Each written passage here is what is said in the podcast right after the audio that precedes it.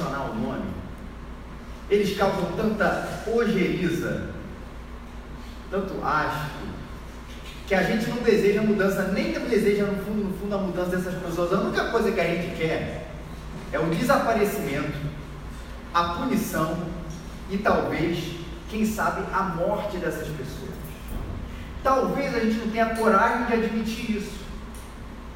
Mas no fundo nós sabemos de algumas pessoas e temos no nosso coração algumas pessoas que nós desejaremos essa profunda mudança, mas outras pessoas, seja uma figura pública, conhecida, ou seja alguém que no nosso coração nós temos um ódio, uma raiva muito grande dessas pessoas, aqui lá, se nos fôssemos perguntar, ah, a gente não gostaria de forma nenhuma que essas pessoas fossem transformadas. E Jesus um dia, ele se encontrou com uma dessas pessoas. Para você que tem acompanhado a série aqui, diferente dos leprosos. Os leprosos na época de Jesus eram pessoas também que viviam à margem da sociedade. Só que diferente dessas outras pessoas, que eu vou falar agora, as pessoas quando sentiam pena, porque era um leproso. Ele não podia se misturar no meio da cidade, porque ia contaminar, havia uma percepção de que havia um castigo ali, claro.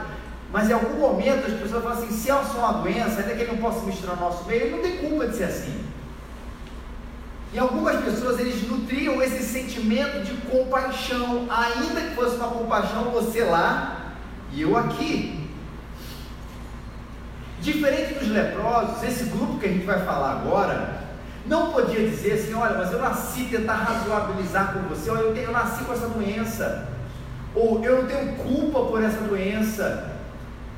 Esse é daqueles que nasceu com nada, mas que um dia fez uma escolha para a sua corrupção e se vendeu ao poder. Como é que você o trataria? Como é que você se relacionaria e se relaciona hoje aí dentro do seu coração, ainda que você externamente tenha uma cortesia, uma educação por essas pessoas, como é que lá de fato você o trata aqui dentro? Vamos ver como é que Jesus tratava? Marcos capítulo 2, versículos 13 a 17, se você precisa de uma Bíblia, é só levantar a sua mão, tá? Que gente vai entregar a você onde você está, com ela já marcada para você acompanhar esse texto. A gente está expondo ou estudando, pregando no Evangelho de Marcos, Jesus em Ação, o nome dessa série. Marcos foi aquele que escreveu, narrou a respeito de Jesus Cristo e fez esse Evangelho, né? Ah, compilou esse Evangelho, ou narrou esse Evangelho. E como é um Evangelho onde Jesus é apresentado muito fazendo, agindo, a gente, o nome da série virou Jesus em Ação. Marcos, o capítulo é um número grande, tá? É o 2 e os versículos são os números pequenos, você que talvez não tenha familiaridade com a Bíblia, 13 a 17. Olha como que Jesus tratou de mais um que tratava. Jesus saiu novamente para a beira-mar, e toda a multidão ia até eles, e eles os ensinavam. Quando ia passando, viu Levi, filho de Alfeu, sentado na coletoria, e disse-lhe: Segue-me. E levantando-se, Levi o seguiu. Quando Jesus estava à mesa na casa de Levi, também estavam ali muitos publicanos e pecadores sentados. E junto dele e de seus discípulos, pois eram grande, em grande número, e o seguiam. Os escribas do partido dos fariseus, vendo que ele comia com publicanos e pecadores, perguntavam aos discípulos: que ele come com publicanos e pecadores? Jesus, porém, ouvindo, disse: os sãos não precisam de médicos mas sim os doentes. Eu não vim chamar os justos, mas pecadores. Esse sujeito asqueroso, esse sujeito intratável, na mentalidade de todo mundo, se chamava Levi. Levi era um publicano. O que era um publicano na época de Jesus? É uma, é uma palavra bonita para falar de um coletor de impostos. E só essa palavra imposto já traz para a gente já uma certa ojeriza, né? Imposto, é imposto assim, mas pensa que tem uma coisa, um elemento a mais, o famoso plus a mais, na época de Jesus, quando a gente falava daqueles que coletavam os impostos. Por quê? A razão por si só não era porque alguém ia tirar de você uma coisa que talvez você não tivesse muito interesse em pagar. Ninguém paga imposto, ainda que a gente compreenda o valor que ele tem, sorrindo, porque afinal, né, a gente, poxa, mas se esse dinheiro fosse para mim, eu podia fazer isso, eu podia administrar melhor. Mas não era essa a questão na época de Jesus, não, era muito mais sério. Por quê? O coletor era, em primeiro lugar, alguém que foi vendido, ou ele se era um cara vendido ao império opressor romano.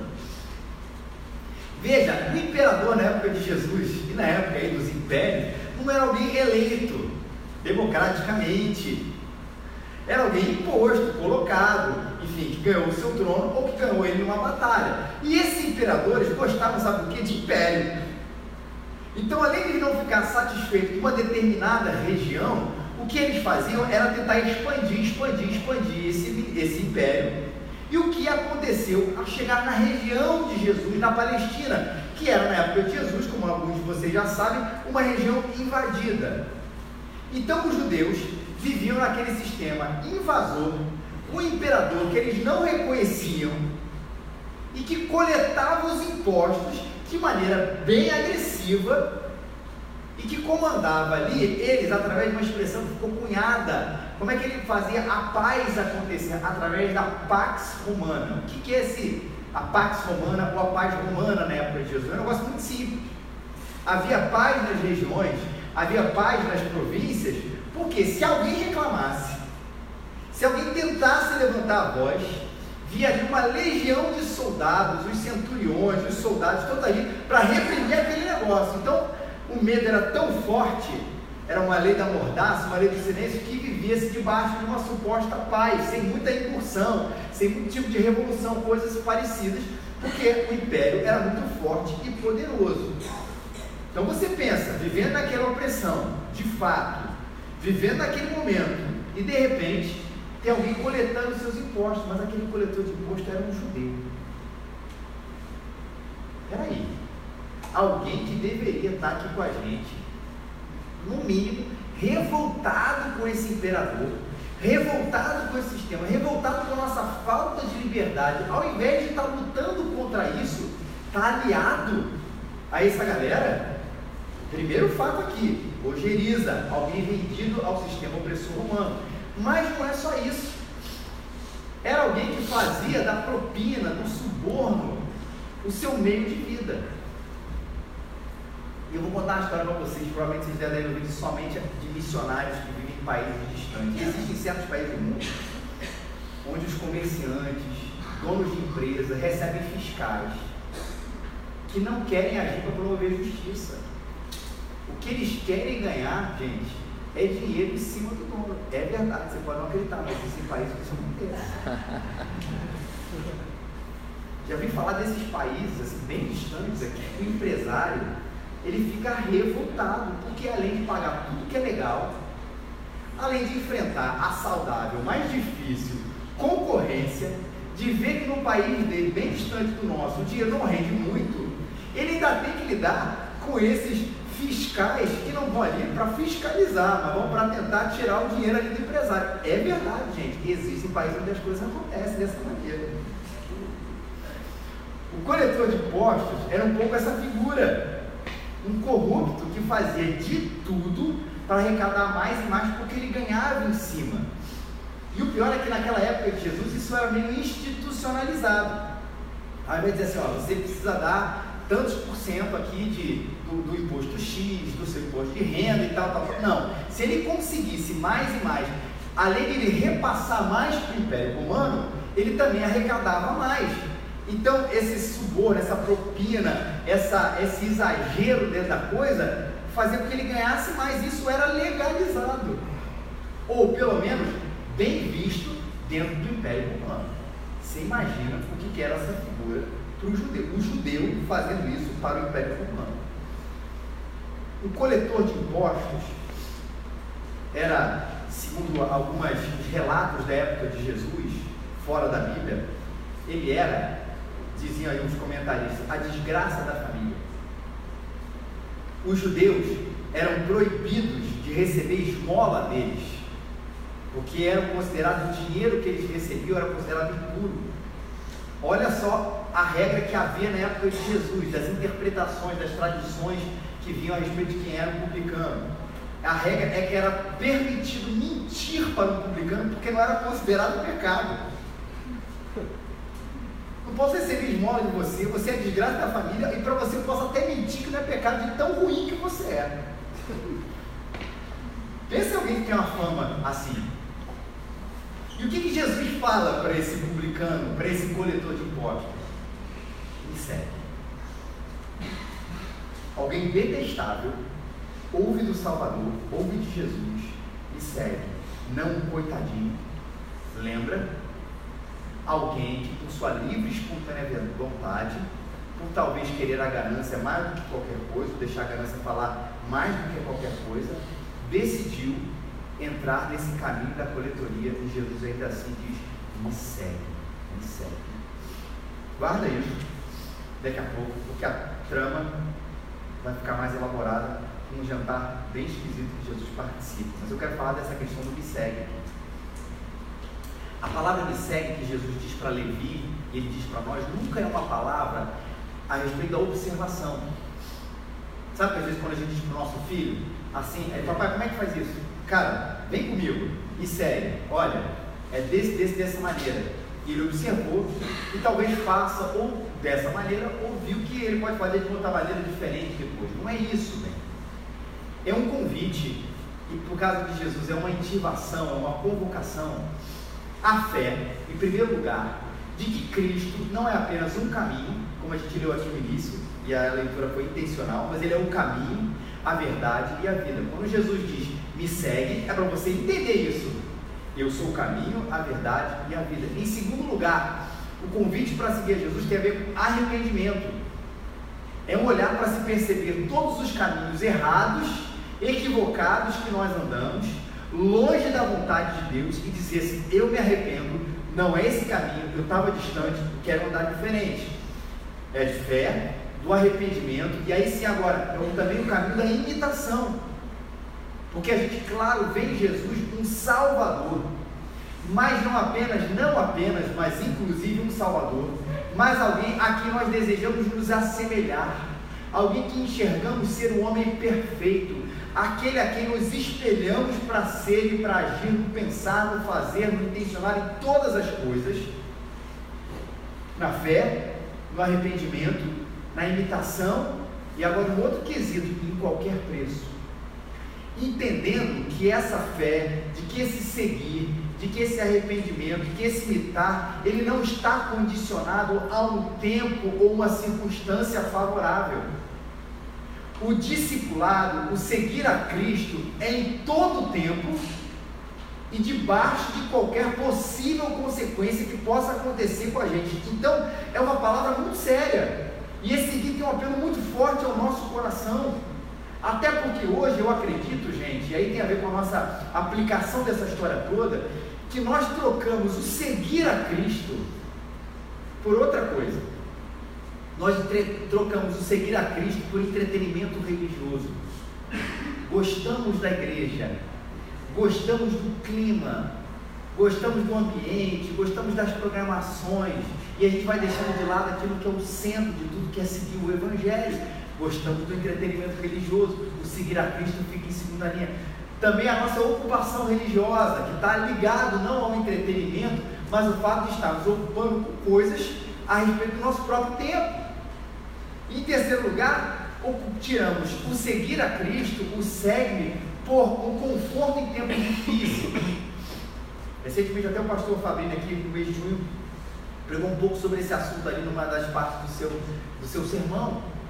O que nós queremos não é o que nós aceitamos quando nós falamos sim para Jesus, o que nós queremos em troca não é uma vida nova, não é um propósito novo, não é um seguir os seus caminhos. O que nós queremos é que a partir do momento em que dissemos, entre aspas, sim para Cristo, o que nós queremos é que quando nós estivermos passando por uma tempestade, nós queremos conforto. Nós, quando nós estivermos passando por um tempo difícil, a gente quer encontrar nele refúgio. Entenda bem, isso está incluído no pacote, sem dúvida nenhuma.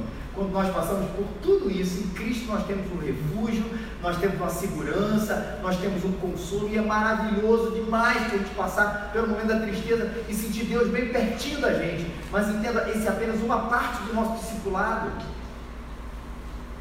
Essa é uma parte apenas da nossa jornada, é uma parte apenas do seguir. O seguir envolve essa fé, esse arrependimento, essa imitação em qualquer preço. Quando a igreja precisa ensinar isso que Jesus disse, e disse para Levi e disse para você, a gente percebe que a gente está no caminho certo. Quando ela deixa isso de lado, ela se ocupa da ocupação religiosa, do entretenimento eclesiástico ou apenas do mero conforto.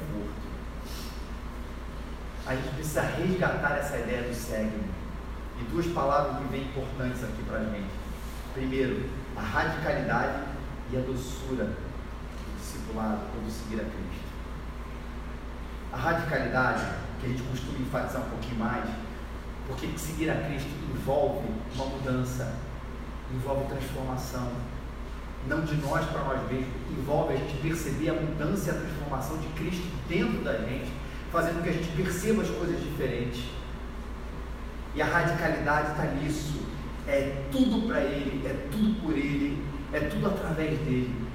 É radical nesse sentido, mas é doce, porque é maravilhoso, porque é encantador seguir Jesus Cristo. Porque, apesar de muitas vezes a gente estar tá passando por momentos difíceis por seguir a Cristo, por outras vezes a gente encontra em Jesus, encontra no Evangelho coisas que a gente não encontraria em lugar nenhum. O nosso coração é preenchido de uma maneira como a gente não seria preenchido seguindo coisa alguma, paixão alguma, propósito algum. Por isso que é um chamado radical e duro, às vezes, e difícil, e às vezes causa até a morte. Mas e por um outro lado, ele preenche a gente de um jeito que a gente não imaginava. E talvez seja um momento onde a gente tem que conjugar essas duas realidades. Ele não é só radical ou ele não é só doce, ele é doce e radical. E quem segue a Cristo experimenta isso, não é verdade? Caramba, foi duro, foi complicado, tive que tomar essa decisão, tive que perder isso por causa do Evangelho, mas ele me preencheu, ele me encheu de um jeito, ah, me deu um propósito, me deu uma alegria que, que eu não conseguia imaginar que eu poderia ter. As duas coisas acontecem dentro de nós: a doçura e a radicalidade do seguir a Cristo. O Levi experimentou, você experimentou, se você ainda não experimentou, não saia daqui sem experimentar a doçura e a radicalidade que é seguir a Jesus, o maior propósito da sua vida. Mas a história, como eu disse, ela ganha novas tramas. Depois desse ser desprezível, ser olhado, amado e convocado por Jesus a segui-lo, ele chama Jesus para um jantar. Um jantar que me lembra Eduardo e Mônica, festa estranha, com gente esquisita, eu não estou legal. Você tem que ter mais de 30 anos para entender essa piada. Porque pensa, o convite de um coletor de impostos, e a gente já entendeu o negócio, o que, era ser, que no momento estava sendo chamado para seguir Jesus. Mas esse jantar era um jantar que tinha outros coletores de impostos ou seja, era a corte reunida, os piores possíveis juntos. Era o time do Ibis ali, todo mundo juntinho. E tinha um outro grupo que é colocado ali, que eram os publicanos e os P. Não é estranha essa expressão, os publicanos e os pecadores? Sempre uma coisa que, que, que te trouxe uma certa confusão a gente lê a Bíblia. Porque afinal, talvez você que já tem um tempinho a mais do Evangelho, sabe que todos nós somos pecadores. Então, publicanos e pecadores é todo mundo. Por que essa qualificação de pecadores quando todo mundo é pecador? É, é importante até para causar essa confusão na gente. Porque não é, aí vamos dizer, não é o que a Bíblia estava ensinando sobre quem era o pecador, mas era como era a compreensão de certo grupo dos judeus sobre quem eram esses tais pecadores que poderiam receber essa alcunha, essa etiqueta. Porque havia, e havia a compreensão de que as pessoas pecavam, mas eram os pecadores ocasionais. Esses não eram chamados de pecadores. Mas havia os pecadores com P maiúsculo. Aqueles que posicionavam-se fundamentalmente fora da lei. Era aquele que pecava e pecava mesmo, na cabeça das pessoas. Só para você entender que tipo de exemplo, ah, talvez o exemplo te ajude a, a, a, a perceber melhor de que grupo eles estavam falando. Na época existia uma interpretação, como se fosse um comentário sobre as leis, ou algumas aplicações práticas, chamavam Mishnah, e eles elencavam como pecadores, com P maiúsculo, o seguinte: os apostadores, na época de Jesus, os agiotas, essa é importante você saber agora, as pessoas que fazem brigas de pombo por esporte, pessoas que fazem comércio no dia de sábado, ladrões, pessoas violentas, pastores, essa eu entendi, era pastor de ovelha da época de Jesus, gente, e os publicanos. Ou seja, é como se a gente falasse o seguinte: olha, gente, nós somos aqui, todo mundo é pecador. Quem aqui nunca fez uma fofoca? Todo mundo aqui já fez uma fofoca. Não estou dizendo que está certo, está errado, mas esse é aquele que torna a gente um pecador com P minúsculo. Ah, isso faz parte do nosso dia a dia e tal, o famoso pecadinho. Mas existiam os pecadores. Aquelas coisas que as pessoas elencaram e falaram assim, cara, isso é terrível. Porque isso aqui é ocasional. Esse aqui não, está, está enrustido ali na vida das pessoas, elas fazem mesmo e não estão nem aí. E esse era um grupo de pecadores. O que, que causava ali na, no grupo mais religioso da época de Jesus? Essa distinção. Nós somos os puros, mesmo reconhecendo que somos pecadores com P minúsculo, mas existe aquele grupo ali dos pecadores com P maiúsculo. E Jesus aceita conviver com esse povo. E lembre-se de participar de uma refeição com ele. E refeição na época de Jesus, e dentro até da concepção judaica, não era apenas, pô, comer um almoço grátis. Pô, me chamaram para jantar ali no, na casa de um amigo. Era muito mais do que isso. Era um compactuado, inclusive, de ideias, ou seja, o ser visto jantando com alguém significa que o Felipe compactua com aquilo ali, que o Felipe concorda com aquilo ali. Essa era a concepção cultural da época a respeito das refeições. Ele foi visto com fulano. Hoje em dia, às vezes, no, mundo das celebridades é um pouco isso aqui. Cara, não pode tirar foto com aquele fulano. Às vezes o pessoal, um dia um fulano maluco, tira uma foto com ele, há 200 anos atrás. Aí o grupo opositor resgata essa foto e fala assim: olha lá, o candidato tal, o artista tal, ele já tirou foto com essa figura asquerosa. Vamos boicotá-la. Às vezes a coisa aconteceu há, anos atrás, às vezes a pessoa nem sabia, às vezes, ó, tira a foto aqui comigo. Mas é um pouco essa ideia que a gente faz hoje em dia com essa questão da foto, da parceria. Ali estava colocado através desse jantar. E Jesus aceita. Jesus aceita jantar com esse povo. Jesus aceita comer com eles um povo que a gente não sabe até que ponto estava arrependido do que estava fazendo. A gente sabe de Levi, mas não sabe de todo mundo que estava ali envolvido. Isso já é alguma coisa sobre esse amor escandaloso de Jesus. Ele ama. E Jesus não tem compromisso com essa asepsia espiritual que cai entre nós, volta e meia, nós vemos que Asepsia espiritual é isso. Enquanto algumas pessoas que têm um certo nível de pecado com P minúsculo, razoável dentro daquilo que eu enxergo como uma média bacana para formar um cidadão cristão de bem dentro da igreja, que me incomode muito, muito, ok. Mas no momento em que isso se torna absolutamente escandaloso, a gente deixa de lado e faz um pouco dessa asepsia. Parece que se eu conviver muito, isso vai ser ou ruim para minha reputação, ou isso vai ser ruim para minha própria espiritualidade, porque eu vou meu coração talvez fique ali contaminado um pouco com essa realidade. Não é isso que acontece com a gente agora. Presta atenção e vamos tirar a concepção judaica daquela época de alguns ali do pecado com P maiúsculo, do pecado com P minúsculo. O que Jesus fez de jantar com esses homens não foi exatamente isso que ele fez ao jantar com a gente. Foi isso que Jesus fez com você. Jesus te amou. Jesus tentou com você. Jesus te olhou. quando você era um pecador, ainda que você não fizesse é, briga de tom por esporte,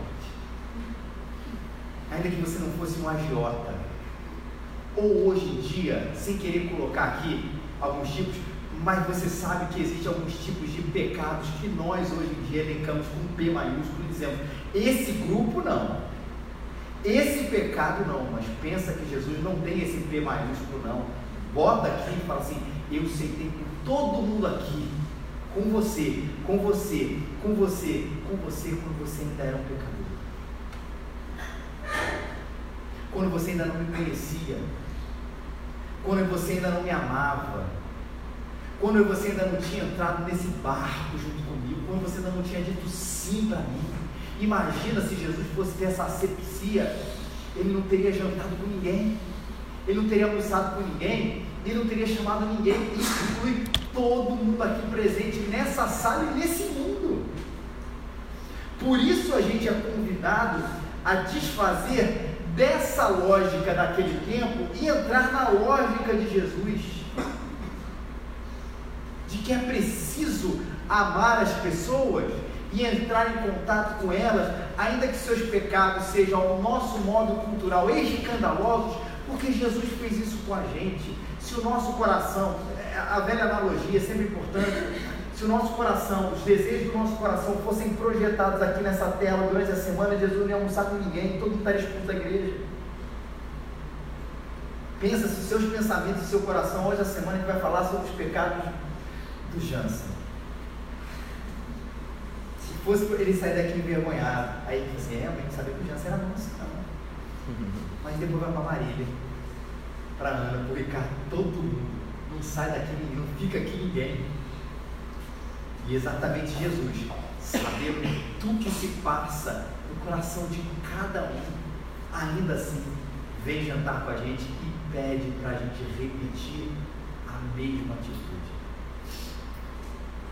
E aí Jesus termina com essa sua célebre frase: Os sãos não precisam de médico, mas sim os doentes, porque eu não vim chamar justos, mas eu vim chamar pecadores. É a lógica de Jesus. Né? É a lógica da transformação. Da mesma maneira que o médico não pode ter pavor de doente, já a pessoa vai dizer assim, não, eu não lido doente. Jesus não tem pavor dos pecadores, porque ele veio para isso. E por isso duas coisas. A primeira delas, o cristão é um homem e uma mulher sempre em revisão. Pense nisso. Você é um homem, se você já é um cristão, um homem ou uma mulher sempre em revisão. A gente nunca foi chamado para a superficialidade dos nossos atos, mas a gente é chamado para entender a profundidade dos nossos atos, das nossas motivações, para entender a fundo e se ver tocado por Deus por uma coisa que nós não estamos vendo. Porque no momento onde nós perdemos essa consciência, nós nos tornamos fariseus. Por isso, todo filho de Deus, todo cristão, é alguém que tem consciência da sua condição. Quando ele perde, ele se cega e vira como o homem daquela época, dizendo assim: Poxa, ainda bem que eu sigo Jesus, porque está dentro daqueles homens. Mas quando a gente olha para dentro de nós, a gente pensa, cara, tanta coisa ruim. Quando a gente olha para a nossa bondade, a gente fala assim: Mas será que ela não foi motivada pelo nosso próprio egoísmo? Será que não foi motivada pela nossa tentativa de autopromoção? E essas perguntas que talvez, para algumas pessoas aí, fazendo essa analogia, dos de fora, que ainda não conhecem Jesus, não faz o menor sentido. Existe eu faço ou não faço, para a gente tem que fazer. Não me encaixar nunca na condição de mini pecador, mas ver o que Deus quer que a gente veja a respeito da gente mesmo, que a gente sonde o nosso coração, que a gente perceba os nossos bichos e as nossas maldades e olhe ao mesmo tempo para a graça maravilhosa de Deus que jantou com a gente, sabendo quem a gente é. Até porque, esse é o segundo ponto, Jesus veio transformar a gente. Primeiro, é que a gente é um ser muito consciente, ou deve ser um ser sempre muito consciente de quem a gente é. E segundo é que Jesus veio transformar pessoas o negócio da igreja é a transformação de vida. Pode entrar a prostituta, pode entrar o publicano, pode entrar o normalzinho, pode entrar o alternativo. O negócio é transformar, porque o negócio de Jesus é transformar. Enquanto houver gente precisando ser transformada de Jesus, ah, a gente faz aquilo. Seja alguém profundamente rejeitado, seja alguém profundamente admirado, seja quem for. Se Jesus está querendo transformar essas pessoas e Ele quer, nós ali estaremos.